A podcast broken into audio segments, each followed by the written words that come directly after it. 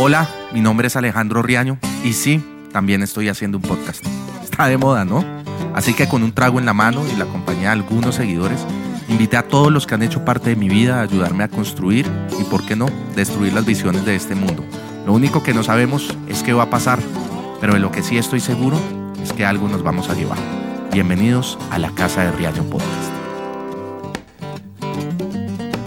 Muy buenas noches, muy buenos días, muy buenas tardes. Bueno, otro nuevo capítulo eh, más de la casa con Riaño. Aquí estamos con Nando Calderón. Chef, fuerte el aplauso a Nando Calderón que nos acompaña. ¿Todo bien? Sí, bien, excelente.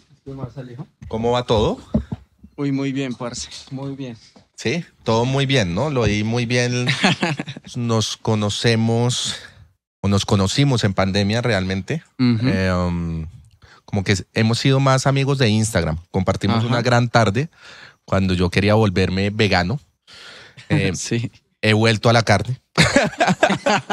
no del todo, con mayor responsabilidad, digamos que uno ya sí, sí, sí. se preocupa de dónde, de dónde viene el ganado, pero me acuerdo perfectamente porque estaba haciendo un en vivo y dije, si yo voy a hablar de ciertos temas, pues tengo que ser coherente también, eh, no solo con lo que estoy diciendo, sino conmigo mismo. Mm, no es que lo haya dejado de alguna manera porque sigo buscando, como que es una necesidad eh, eh, para mí, que crecí como en esto, pero ya de una manera más responsable con todo lo que hablamos. nos conocimos en pandemia, vino a mi casa en plena pandemia, hicimos un en vivo y bueno, fue como muy inspirador en el momento todo lo que, lo que hablamos, lo que logró, además, fue como un año largo de, no comer carnes. Eh, y bueno, le agradezco además por, por su amistad. Siempre hemos estado como muy pendientes del proyecto del uno del otro. Exacto. Su proyecto ha sido netamente eh, inspirador, porque además por más de tener como un restaurante vegano, que es mestizo vegano, que tiene la Candelaria, pues también trabaja en el centro. tipo de comunidades, ¿no? Ajá, sí, sí, sí. En el centro. Bueno, sí, pues fue bonito, la verdad. Yo mm, de la pandemia tengo que decir que tengo muy bonitos momentos, porque el primero de esos pues nació mi hijo en la pandemia. El más importante. Ajá. Eh, le, levantamos o levanté eh, el proyecto de mestizo vegano. La pandemia fue como vital, como fue como una cachetada para para sacudirse y para, para mirar en qué nos estaba haciendo bien. Dentro de esas, pues nos conocimos con Alejo, em, pues porque sí, usted eh, pues venía como con una secuencia de acciones de su vida en donde una cosa trae a la otra, ¿no? Entonces, pues eh, digamos que en, su activismo siempre, todos los días salen cosas nuevas y, y pues me acuerdo que usted estaba muy emocionado con, con, dejar la carne. Y pues yo soy vegetariano desde muy chiquito. Desde hace 14 eh, años. Pues tengo 39, desde los 14 dejé la carne, ya más de la mitad de mi vida. Y en ese camino he visto como muchas personas se han emocionado, han querido dejar la carne y se han enfermado por la emoción. Sí, por la emoción, por no tomar bien las decisiones, entonces pasan de, de comer carne a ser no vegetarianos, sino vegetarinos, en donde se llenan de harina, se enferman, se, se joden. Y cuando usted escribió, yo me acuerdo que le escribí como venga, así que yo le, yo dicto clases de cocina, entonces yo, yo le puedo ayudar. Pero pues yo nunca me imaginé que usted fuera a contestar realmente, pues porque tiene pues un Instagram pues muy, muy extenso. Y en cuestión de un minuto usted me contestó, como, oiga, venga de una a mi casa. Me pareció todo súper extraño porque en ese tiempo había restricción para salir.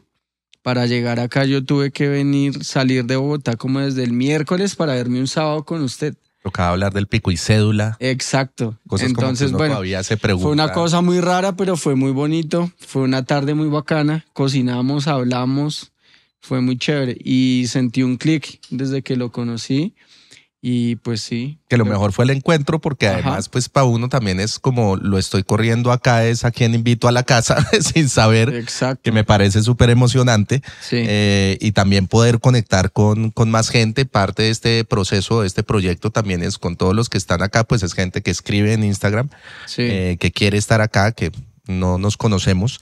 Eh, um, y eso chévere también, es bonito porque nos con- terminamos conociendo todos, terminamos conectando y Ajá. entendiendo que muchas, pues todos tenemos alguna historia que contar. claro. En nuestro caso, pues así nos conocimos, eh, fui y lo recogí, nos encontramos Sí. en, en un lugar En la calle. eh, en la calle realmente, Sí. que lo recojo y ahí nos fuimos a hacer como el mercado, Sí. hicimos el en vivo y bueno, toda la explicación que conlleva el dejar la carne. No era tanto irme al veganismo, sino, Exacto, sí. sino a ser vegetariano. Incluso yo le me acuerdo que le cuestioné y como que yo le di mi opinión al irme, como que le sugería no, no volverse vegano. Sí. Y eso es muy raro que salga de una boca de una persona pues que tiene un restaurante vegano, ¿no? Pero siento que uno debe ser muy honesto eh, con las cosas, respetar los procesos de todo el mundo. Yo me considero una persona cero fanática. Pienso que soy muy estricta conmigo, pero soy muy respetuoso como con la manera de pensar de las personas.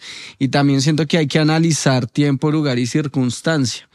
Y en las circunstancias que yo lo veía a usted como, eh, pues como una persona que, que está siempre en pro, pues de, de la vida, de la esperanza, de vivir en un mundo mejor. eh, y, viendo que usted también se movía, iba a territorios también, ¿no? Difíciles. Siento que eh, no era algo bueno para usted en el momento. Que yo le decía, pues como que se- sentía que usted estaba como para eh, dar amor desde, desde otro punto, ¿no? Eh, pensaba un poco como en eso, ¿no? Como no me imaginaba un Alejandro Riaño, pues como de pronto no muy experto en el tema de, de, de, la alimentación vegana y, y haciendo un gran trabajo por las comunidades. Siento que sí hay que tener una responsabilidad grande con el tema de la alimentación. Y le insistí, ¿no? Como venga, analice si va a ser vegetariano, no, pues y usted sabe que nunca he juzgado eso. De hecho, hace poco que hablamos, siempre le dije que usted, apenas hablamos, me dijo, eh, ya no soy vegetariano. Entonces le He dije, vuelto. sí, exacto, pero yo creo que yo nunca he juzgado esas cosas. No, pero bueno, acá vinimos a hablar de usted. Pues, Claro. Se siente rarísimo uno hablando de y Alejandro hizo o no. Eh, Y admirar toda esa labor que hace con voy a, a brindar. primero Brindemos. por encontrar nuestro segun- segundo encuentro, Ajá, eh, porque el resto ha sido como temas virtuales, sí, que era un poco la, la introducción que estaba es. haciendo de cómo nos, nos conocimos. El trabajo que usted ha hecho es realmente increíble, hermoso, siempre muchas desde gracias. la cocina, recuperando como todos esos sabores, además, suramericanos o latinoamericanos. Latinoamericanos. Sí, Eh, correcto. mucho más grande en ese sentido y trabajando con la comunidad, también con el campesinado que es muy importante Ajá. y llevando a la gente a estos procesos que usted me ayudó, que ahora Sí. soy más responsable en dónde almuerzo, de dónde Claro. viene la ganadería, no es que lo haga todos los días, eh, pero y por eso lo quería tener acá para que hablemos un poco del Qué tema, chévere. de la importancia de ser muy cuidadosos con eso y de invitar a la gente también a que sea un poco más responsable porque estamos acabando con, con lo que nos provee la vida, realmente es el, el mundo, Sí, está sí. todo, la tierra. Sí. Bueno, yo quiero hablar un poquito desde la resiliencia, hoy porque pues básicamente eso soy yo, una persona pues que ha sido muy resiliente. Yo le cuento, porque no sé si le conté esa vez que hablamos, pero yo me hice vegetariano fue a raíz de la muerte de mi mamá, que ella se murió de cáncer. Yo tenía 12 años, ella era muy joven, 39 años, un cáncer pues que se la llevó en dos por tres. En ese tiempo pues no había internet y encontré en los libros, eh, pues eh, eh, eh, ese dolor mío me hizo buscar cómo, cómo, cómo poder eh, evitarle ese dolor a otras personas. Y en- me encontré con unos libros de, de comida macrobiótica en ese tiempo y de comida vegetariana y ahí decía eh, que se puede prevenir y en muchos casos curar la enfermedad del cáncer. Hay, hay varias personas de públicas, digamos, que se han curado. Robbie Draco Rosa, digamos, él es un ejemplo de esos que pues tuvo un cáncer y, pues estuvo un tiempo en sus quimioterapias, sus cosas, luego se cansó y decidió tratar de sanarse con alimentación sana, cruda y vegana, eh, con la asesoría una nutricionista cruda y vegana que se llama Nena Heisen y él se curó. Él se curó, yo no sé si, si pues las personas que nos están escuchando pues lo siguen, se han dado cuenta pues que se curó y él escribió un libro a raíz de eso. Entonces realmente esta alimentación es muy bonita, la alimentación desde la bondad eh, es, es algo que yo pues que practico y que pues le recomiendo a todas las personas desde la responsabilidad. Eh, no solo por el que vivió en un monasterio hinduista. También, es que han sido la suma de cosas. Entonces, bueno, me quedé huérfano pequeño. Eh, crecer sin papás es, es bien difícil y más en un país como este. Un momento que uno siente que todo se le viene encima. Eh, pero tenía unas bases como muy bonitas, pues que había tomado la decisión de ser vegetariano de ser abstemio. En ese tiempo ya no tomaba pues trago, nada. Em, pues ahora tomo, pero es algo como muy tranquilo. Me emborracho por ahí tres veces a la semana. Ah, mentira. Estoy igual a la carne, yo. No, no, algo de muy, muy tranquilo, pero pero fue, fue, algo que a mí me fue fortaleciendo, me fue haciendo resiliente, fue conociendo personas maravillosas en ese mundo, eh, me fui conectando con el mundo holístico. Cuando me di cuenta estaba en un monasterio meditando a las 3 de la mañana y ahí duré como seis años, luego salí y, pero no, todo ha sido solo agradecimiento ahí aprendí lo bonito de, de, lo que es servir a los demás. Entonces, bueno, yo no soñaba con ser hindú, no me imaginaba, no soñaba con ser un, un, hindú, pues, ni una imitación de hindú, pero sí quería ser la mejor versión de, de Nando. Eh, de hecho, yo no me llamo Nando. Yo me está como Nando Calderón, pero sí, pero entonces esto tiene esto tiene una historia muy bonita porque mi nombre es mi nombre es Juan, Juan Carlos y mi vida con el Juan Carlos era una vida muy difícil. Y a mí, eh, después de que a mí me, me bautizan con este nombre, eh, digamos, espiritual en la cultura hindú, cuando usted lo, lo, bautizan, le dan un nombre espiritual, eh, a mí me dan un nombre que se llama Nandoksava. En la India, el nacimiento del dios de la India, ese que es azulito, es en septiembre y al, esa fiesta se llama Janmastami y al otro día eh, hay una fiesta que se llama Nandoksava. Nandoksava quiere decir la gran fiesta por el nacimiento de Dios. Entonces a mí me bautizan ese día y me dan ese nombre. Entonces pues yo al comienzo Nandoksava nadie la cogía, entonces como eh, Nando, Nandito. Y me quedé como Nando y yo desde los 20 años me presento como Nando. Si usted me habla Juan por la calle, yo no volteo. Estoy ya desacostumbrado a ese nombre y, y en, eh, eh, kármicamente mi vida cambió totalmente. Cambió totalmente eh, y ya está muy involucrado con el tema de la cocina vegetariana. Entonces, pues ha sido un camino muy bonito de, de cómo desde el dolor uno puede empezar a crear unas cosas maravillosas. Hay veces pensamos, nos da miedo aceptar el dolor y sentimos que el dolor no tiene que ser parte de la vida de nadie pero realmente el dolor, volviéndolo resiliencia, resiliencia, uno puede construir unas cosas maravillosas. Yo agradezco mucho eh, todas las cosas que me han pasado hoy en día, porque incluso la pandemia que fue casi botar el restaurante por el piso y volverlo a construir, hace una cosa maravillosa. Eh, ahí en el, en el centro, digamos, yo estoy en el centro de la ciudad, tengo la fortuna de estar ahí Em, porque en el centro convergen todas las personas, llegan absolutamente todas las personas de Venezuela las mandan para el centro. Entonces estábamos ahí en la pandemia, eh, salvando la empresa, ¿no? Estábamos salvando la empresa, trabajando duro, y yo me estaba salvando, nos estábamos salvando. Y yo veía a todas las personas del sector informal, los que venden los chicles en la calle, los que venden los tintos, los que venden los cordones en la calle, los que venden mil y unas y una cosas en el centro, y ellos no tenían clientes. Entonces estaban ahí, pero no tenían clientes. Y yo me estaba salvando. Y a mí no me parecía justo que yo me estaba salvando y la gente que estaba a dos metros mío estaba pasando, no había almorzado, digamos. Entonces eh, yo tenía tiempo La pandemia nos dio tiempo. Entonces empezamos a cocinar, preparemos 20 almuerzos, salimos a entregarlos, no dio un brinco. Entonces, eh, y yo, lo bueno de las redes sociales bien utilizadas, yo grabé eso y cuando me pedían domicilio, yo iba a entregar la comida a alguien y me entregaban una roba de arroz. Mire, para que le cocine a las personas. Mire estos frijoles para esto, mire este aceite que necesita.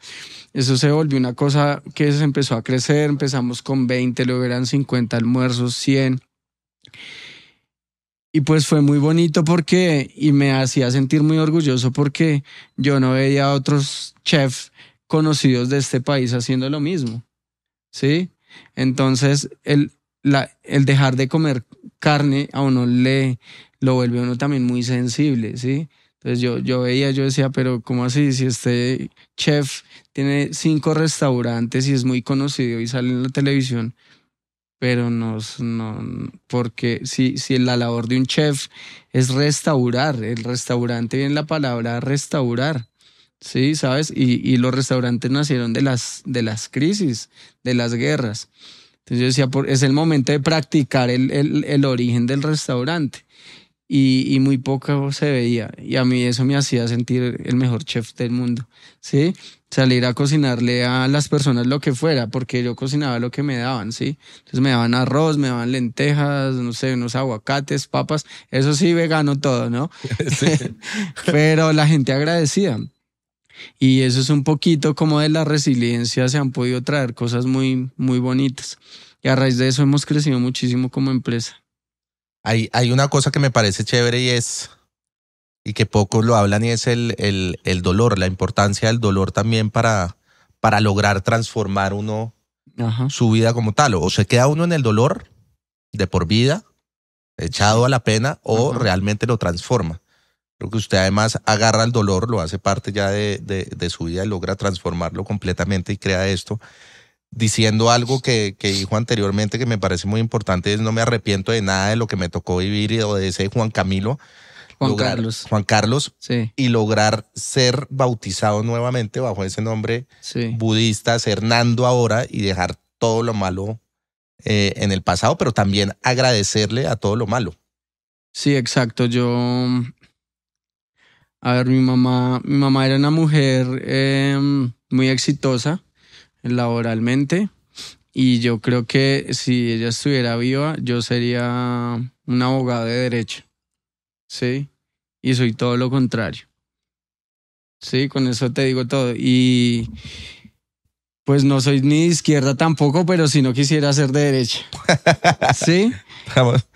Pero entonces, eh, y me considero una persona muy libre en, en, en, mi oficio, una persona absolutamente feliz, ¿sabes? Eh, antes de eso, bueno, mi papá era músico, yo hice música mucho tiempo, grabé discos, todo, siempre dentro del mundo como independiente, yo creo totalmente en el mundo independiente, en el arte independiente, en el teatro independiente, en todo lo independiente, yo creo porque yo he crecido ahí sí, en la, siempre he ido como contracorriente. Eh, digamos, llevo con mi proyecto 10 años y, es contracorriente porque nosotros vivimos en, una sociedad carnívora. Y, y el, o sea, hay más restaurantes veganos y ahora la gente ya sabe que es una persona vegana, antes no sabían. Pero el consumo de carne ha crecido más. Y, y mira que a nosotros nos hacen fila en el restaurante nos hacen fila de 40 minutos, de media hora. Y, y, a mí a veces me, yo me he entrado al baño y eh, me, me pongo a llorar de la alegría, ¿sí? Porque, o sea, lograr que un, un restaurante en contracorriente, donde a uno no le importa sino lo que uno siente desde el corazón, ¿cierto? Que uno está sirviendo al planeta, que uno está sirviendo a la salud de las personas, a los animales, bueno, generando empleos conscientes, que eso es otra cosa de las que nunca se hablan dentro del sistema capitalista, eh, que uno también debería elegir trabajos que le generen a uno un karma lo más liviano posible, ¿sí? Pues yo creo en el karma, por lo menos. No, total, un poco cuando yo, eh, y, y, creo mucho también en eso, en, en un momento con un gran chef salió como la idea de crear JP Burgers. Sí Entonces JP Burgers iba a ser una locura, Vital. Em, creamos todo el proyecto, imagen, se invirtió una plata y de un momento a otro como que estaba acá en la terraza y dije, no, yo no puedo, yo no puedo hacer esto. Yo no puedo salir y empezar a vender mil hamburguesas diarias y saber que lo que estoy creando pues va en contravía a lo que, a lo que yo pienso, a lo que creo. Debo ser como muy honesto con, con mi quehacer y con mi forma de pensar también y con lo que me dicta el corazón y me tocó llamar al chef ya que había invertido la, la plata en su momento a decirle, lo siento, nos toca bajarnos de esto, pero yo no voy a vender carne. Claro. Y no voy a hacer eso. Así la, la consuma, digamos que el daño iba a ser un poco, un poco no, bastante más grave, que era un poco lo que le hablaba hoy a, hoy no, eh, en la entrevista a, Tulio recomienda, como sí, vendimos no sé cuántos millones de carne, de hamburguesas, de carne, no sé qué, y le dije, y él fue vegano eh, o vegetariano. Y me dijo, sí. En un momento le hice la pregunta como, como de Juan, pues porque hay, hay, hay una cosa y es que sabemos que la vaca directamente está haciendo un daño enorme em, al planeta y además, sobre todo en nuestro país, el desplazamiento que ha creado este, pues es acérrimo y es una vaina de, de no creer. Por eso un poco, si no quiere hacer como este daño, pues también hay que ser muy consciente de a quién le estoy comprando o a qué lugar estoy yendo que le esté comprando algo que sea de alguna manera como, como responsable. A restaurantes donde yo voy como en la zona que sé que de alguna manera viene de un lugar responsable. ¿En qué momento también como que toma esa, esa decisión? Tiene que ver el tema también pues, ambiental. sí, claro, es que una cosa conecta a la otra. El principio fue ese como el dolor, yo no vuelvo a comer esto, ya luego uno se llena de información, uno va aprendiendo. Eh, de hecho, como te decía, al comienzo se hablaba de vegetarianismo, eh, el tema vegano, yo llevo unos 20 años acá como ya más normalizado y ya después de que uno se da cuenta que incluso consumir los lácteos pues es, es lo mismo que comer carne. Pero más allá de eso, lo que yo pues desde mi experiencia, porque yo no me considero un abanderado del veganismo, no, no soy el, el no soy el, el, mejor, la mejor persona para representar eso. Eh, pero yo he abordado la cocina es más desde un tema social aquí en Colombia, ¿sí? Porque sí siento que eh, eh, es mucho lo que podemos hacer como cocineros. Yo siento que sí hay una responsabilidad. Yo me siento como cocinero como una responsable socialmente de todo el entorno, ¿me entiendes? No, no es de mi ego, de fortalecer mi ego, de que me quiero ganar un premio, de que quiero estar en un listado gastronómico, que quiero aparecer como, no sé, como en Instagram, como la joya escondida. Sí, como que a mí lo que más me importa es como realmente estar sirviendo, generando un impacto. Todo empieza con la idea romántica de cocinar. Ya luego se crece, a uno le toca volverse administrador un poquito, un poquito de contador también para poder saber tener una reunión con un contador, uno tiene que saber un poquito de contabilidad.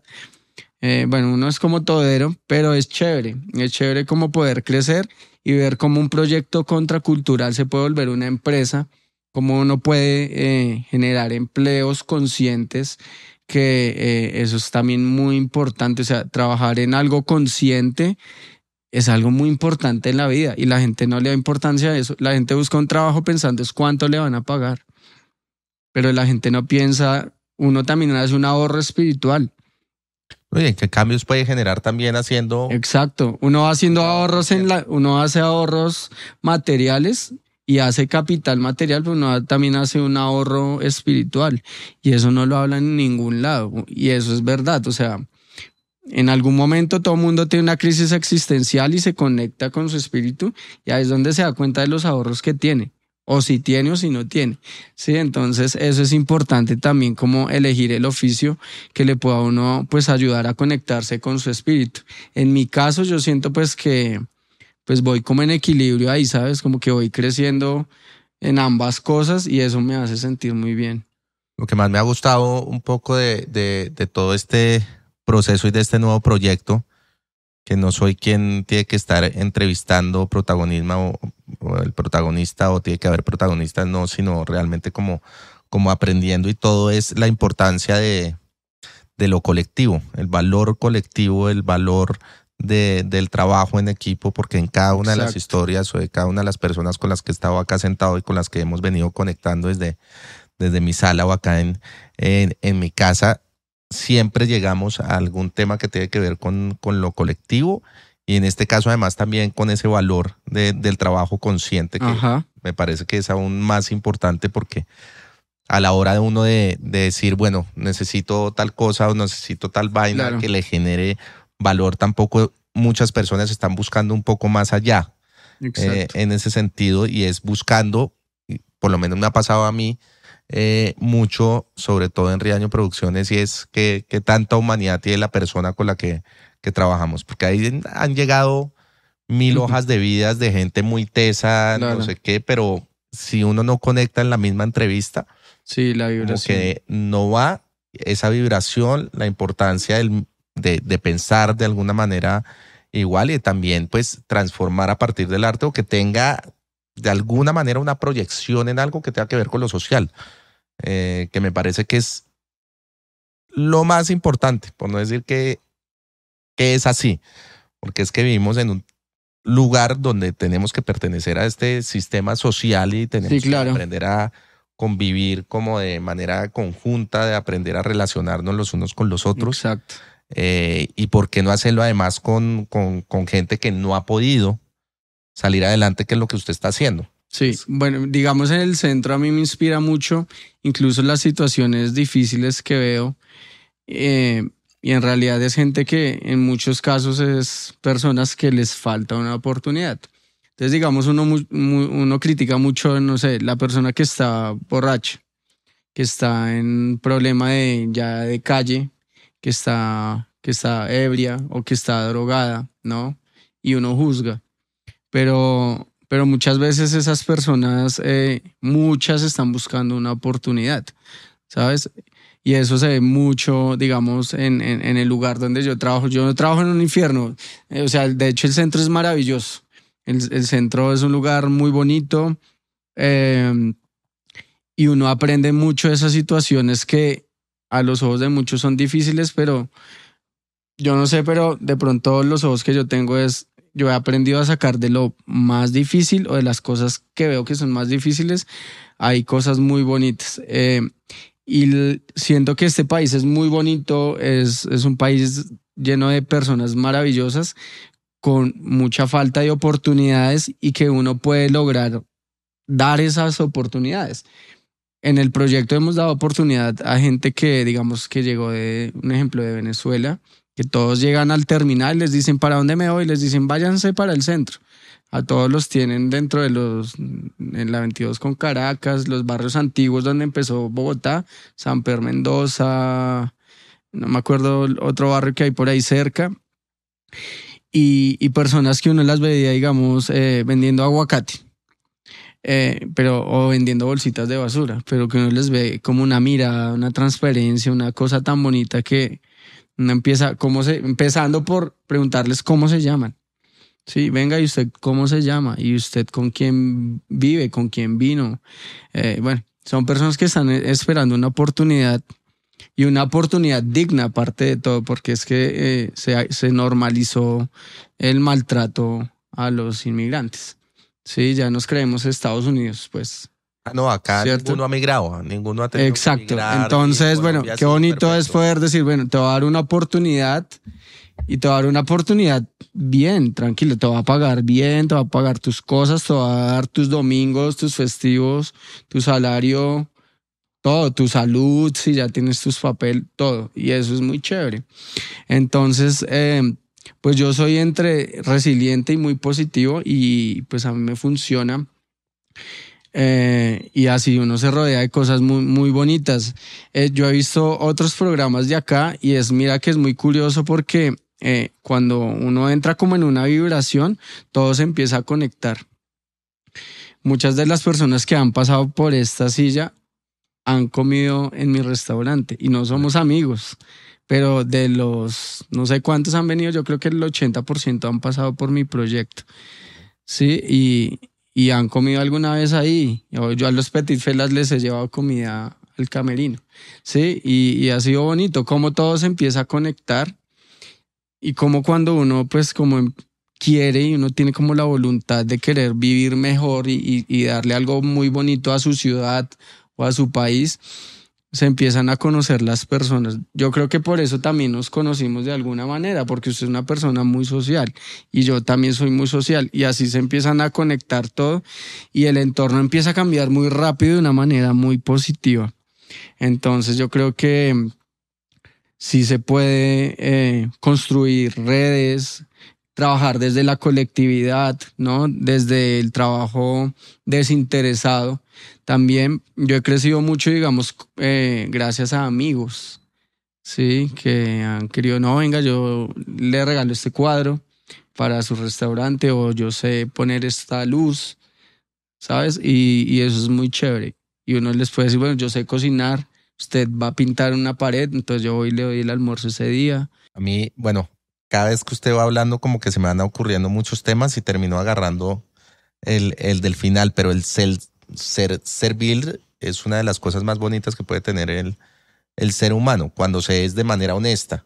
Creería yo, una cosa es ser servil eh, por un tema propio, eh, que era lo que estaba hablando de, o, o por un ego, por ganar una estrella o por ser el mejor. Exacto. Pero el ser servil en ese sentido tan, tan bonito de, de crear además comunidad alrededor de todo esto, de crear todo un proyecto que, que tenga que ver con el apoyo al campesinado, eh, construir a partir de ahí, campesinado además que ha tenido cero, cero apoyo y es que nos genera pues todos los alimentos que tenemos hoy en día en la casa y son los que menos aporte reciben, los que menos apoyo y un poco se ha venido perdiendo desde hace mucho tiempo eh, ese apoyo cada vez más, ¿no? La importancia del agro colombiano. Claro, nosotros, mire, nosotros hoy venía con algo en la mente que escribió mi esposa hoy muy bonito y es que nosotros comemos desde antes de nacer. O sea, cuando uno está en el vientre, uno está comiendo. Lo primero que uno hace en la vida es comer. Y la relación que uno tiene con el mundo es comiendo. Realmente sí es importante elegir uno cómo come y qué come y a quién le compra y lo que usted dice, digamos, del trabajo campesino en el 2020, estuve, estuve en Boyacá, tuve una suerte tremenda de, de, ir a través de un director de cine que hizo un documental sobre la gastronomía colombiana y tuve que investigar sobre eh, la cultura, el trabajo en el campo, en todo Boyacá. Y, y hermano, o sea, el trabajo que hacen los abuelos. Hablo, hablo de los abuelos porque es que no hay jóvenes. La mayoría de los jóvenes todos migran a las ciudades. Y todos ya perdieron como esas ganas. Sí, claro. Y es que tampoco es lucrativo. Entonces, de alguna u otra manera, sus papás les dicen, váyanse porque quiero que tengan un mejor futuro. Quedan los abuelos trabajando. Todo lo que nos comemos de las verduras lo hacen los abuelitos. Y tienen una preocupación tremenda porque no va a haber porque no, no, no hay a quien repartirle esa herencia de cómo sembrar. Ese es un poco el lo que estaba hablando del, del miedo de la, de la tecnología, el tecnicismo, sobre todo en las zonas rurales.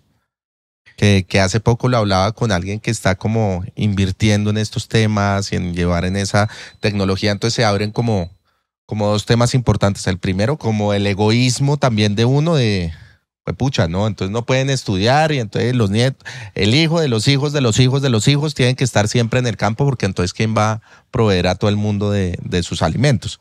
un poco lo que también ha dejado la tecnología es ese mundo a la mano de, de mucha gente y sobre todo en el campo de, de ver las cosas y decir, mierda, yo quiero hacer eso. ¿Sí? Que, que se haga de manera responsable, maravilloso quiero ser un ingeniero, yo quiero ser eh, un cineasta, yo quiero ser un literario, lo que sea. Eh, bien, pero también un poco lo que dejan las redes sociales es que no va un poco para allá. Entonces son tiktokeros todos y youtubers y, mil cosas, pero se está perdiendo un poco esa herencia que es, que es, que es muy importante, esa herencia cultural.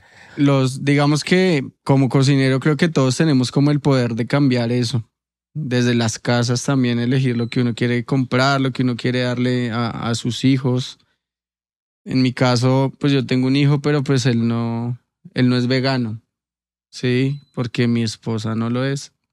y, y pues tampoco queremos meterle a él algo que queremos que no ha decidido. Queremos que él piense y que él decida, ¿sí? Me parece o sea, por eso no soy el mejor abanderado del veganismo, pero pero a mí me importa ser también honesto conmigo y, bueno, lo que quiero decir con todo esto es como que sí, siempre vale la pena ir del lado de, del corazón, de, sentir todo lo que uno, ser honesto con lo que uno cree, de no darle miedo, de tratar de empaparse un poquito mestizo. El restaurante se llama mestizo, es por eso, ¿no? Porque eh, no queremos, queremos ir un poquito es como a las raíces y entender que tener la raíz para la vida es fundamental. O sea, una planta necesita una raíz para crecer. ¿sí? Una empresa necesita una raíz para crecer. Todos necesitamos una raíz, para crecer y, y, y, es importante como intentar sentar. Hoy en día todo es tan mediático que, que la gente no quiere tener raíz. La gente está convencida de que el estilo de vida es no tener raíz, no tener raíz laboral, no tener raíz de, de, un, de un oficio de una profesión y, y eso está súper peligroso porque es lo mismo que pasa en el campo con los alimentos. Los alimentos ya no van a tener semilla, digamos. ¿Sí? Ese es el futuro de los alimentos, que no tengan, la gente dice, ay, qué nota, me encontré una naranja y no tiene semillas. Eso es gravísimo. Eso es gravísimo. Lo más lindo de un alimento es la semilla. Sí, la gente se imagina un aguacate sin la pepa, le parece estorbosa. Lo más lindo del aguacate es que tenga una semilla. Sí, entonces es importante como encontrar la raíz y desde la raíz empezar a trabajar y construir cosas. Y no importa que sea en contracorriente, si es en contracorriente creo que está mucho mejor. Es, es, es bien bonito. Hay otra cosa que quería hablar de todo esto que estamos hablando del mundo contracultural y ir en contracorriente, que a veces pensamos que ir en contracorriente es desobedecer, es, eh, es, es el desorden financiero, económico. Eh, no hay que sentirse mal por tener eh, em, proyectos contraculturales que sean rentables. Em, a mí eso me parece importantísimo y me parece de aplaudir los proyectos que son contraculturales que sean rentables, que puedan pagar salarios justos, horarios justos laborales, etcétera, etcétera. Eso, eso me parece importante y también me parece hay algo muy utópico que yo he encontrado en todo este proceso y es que yo me he vuelto apasionado por los libros de educación financiera yendo en contracorriente, siendo una persona que siempre quiere ir como en contra de las reglas, por así decirlo, y en contra del crecimiento en la educación financiera. Yo le recomiendo a todas las personas que quieran ser libres que sean buenas financieramente. E, esa es la libertad y esa es la contracultura, saber entender cómo es el mundo del dinero. Sí, porque incluso hay muchas grandes ideas que van en contracorriente que no son sustentables y que vienen endeudadas y eso. Y eso es súper importante también para uno poder crecer y, y, pues generar proyectos conscientes. Que no todo es de manera romántica como se ve en muchos casos. Exacto, sí, a mí me parece importante estar con los pies en la... y eso se llama la humildad. Que día eh, está, estábamos hablando en el restaurante de qué es la humildad. La humildad, hay veces, la, la humildad es, viene del humus, del humus de la tierra de estar con los pies en la tierra. Ser humilde no es estar por debajo de los demás, ¿cierto? Ni tampoco es estar allá en un globo. Ser humilde es estar con los pies en la tierra. Entonces, trabajar con humildad es eso. Trabajar con humildad no quiere decir que usted sea una persona que nunca va a tener nada en su vida. Usted puede tener muchas cosas y ser una persona humilde. ¿Por qué? Porque está con los pies en la tierra. Entonces la tierra tiene todo el conocimiento. En la tierra se da, está la semilla, de ahí sale la raíz. Exacto. Se crea absolutamente todo. Entonces tiene que haber un tema de un todo con un todo y esa conectividad tan importante de la que hemos venido hablando. Ahorita vamos a abrir. Conectividad también. Disculpe que lo interrumpí. No, no, no. Yo lo interrumpí. No, yo. sí, no, vamos a abrir otro nuevo proyecto. Eh, ahí mismo en el centro fue una oportunidad. El universo le va dando a uno como cosas así bonitas Nos dieron la oportunidad de hacer una casa así colonial, un corte español súper bonito. Y vamos a abrir otro proyecto, vamos a generar nuevos empleos conscientes.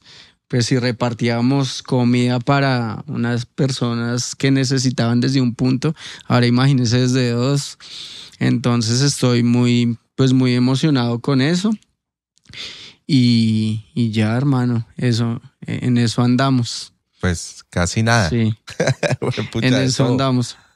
Como invitamos a la gente a que vaya y haga parte del proyecto Mestizo Vegano, también que pues usted dicta clases, ha tenido como sus cursos también, con la gente trabajando.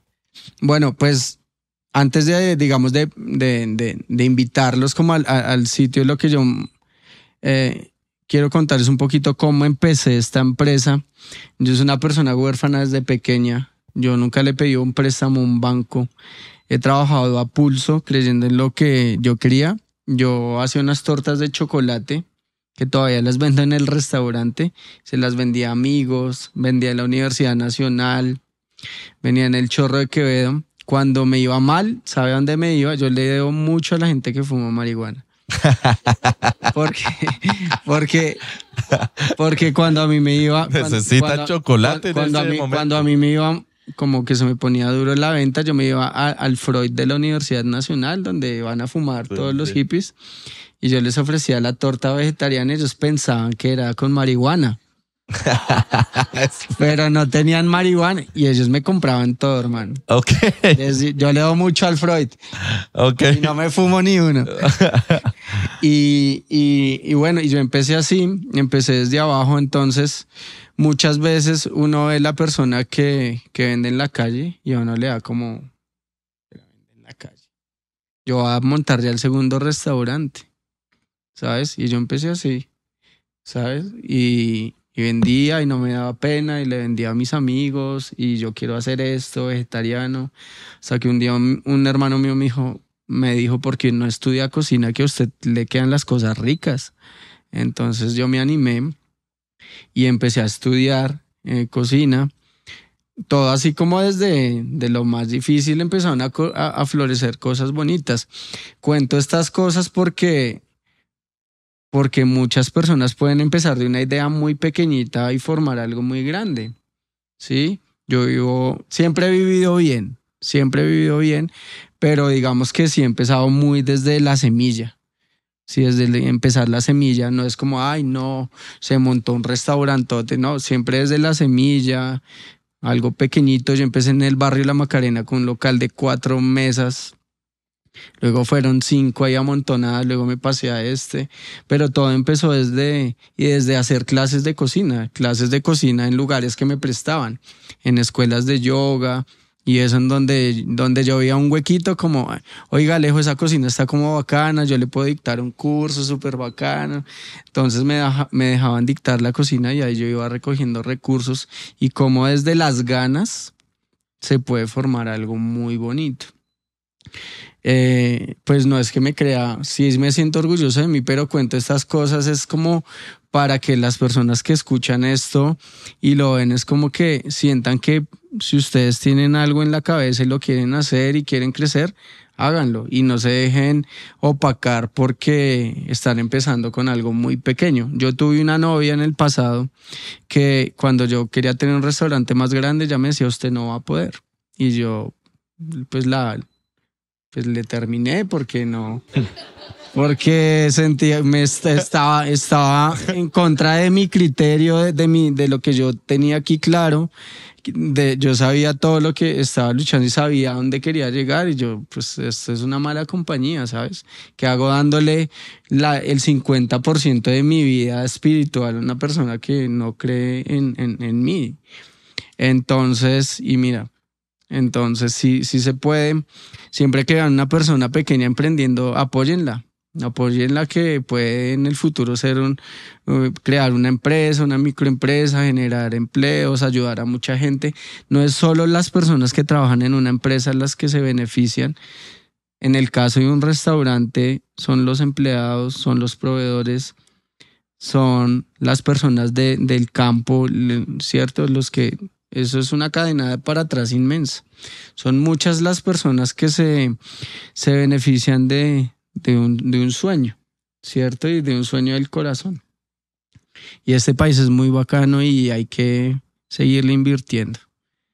Invirtiendo amor sobre todo. Muy bien. Bueno, eh, gracias, Nandito. Yo le traje un regalo porque pues no podía llegar acá sin, sin un regalo. No, claro que sí podía. entonces... Yo no le tengo nada, pero ya me invento algo. No, no, no, no. un mago. Ah. Ay, muchas gracias, un mago bueno, Alejo, este, este, este, es un regalo con mucho cariño. Es un regalo que, bueno, primero es una bolsa para mercar, frutas, verduras. Está hermosa, además. Yo sé que Alejo apoya el, el, el, el mercado campesino, me consta, siempre. Y bueno, es una bolsita del restaurante para mercar. Es un cuadro de un amigo que es artista que yo quiero mucho, que se llama Garabato. Entonces atrás va una dedicatoria. Eso estoy viendo. No es que lo abría al revés. sí, la gente, pero este man. Para Alejo, con cariño y respeto, por no dejar de creer, por sembrar la semilla, por hacernos reír, eh, por construir país, un país bonito. Dando. Ay, muchas gracias, mi hermano. Con mucho gusto, Muchas, muchas gracias. Y este es el regalo. Hasta divino. Muchas, muchas gracias. Tremendo. Bueno, es de un artista que se llama Garabato, que es una mm. persona que trabaja también desde el arte eh, en poner su semillita ahí para un, país mejor. Brutal, brutal. un amigo, un amigo cercano. Bueno, pues muchas gracias. Saludos a Garabato y a usted también por estar acá, Nandito. No, muy chévere. Volver. Nuestro segundo encuentro. Sí. Que no sea por Instagram, que sea un poco más seguido. Cuando quiera. Muchas, muchas gracias a todos ustedes y fuerte el aplauso a Nando Calderón, que estuvo con nosotros en esta nueva edición. Muchas, muchas gracias a todos. Nos vemos dentro de ocho días.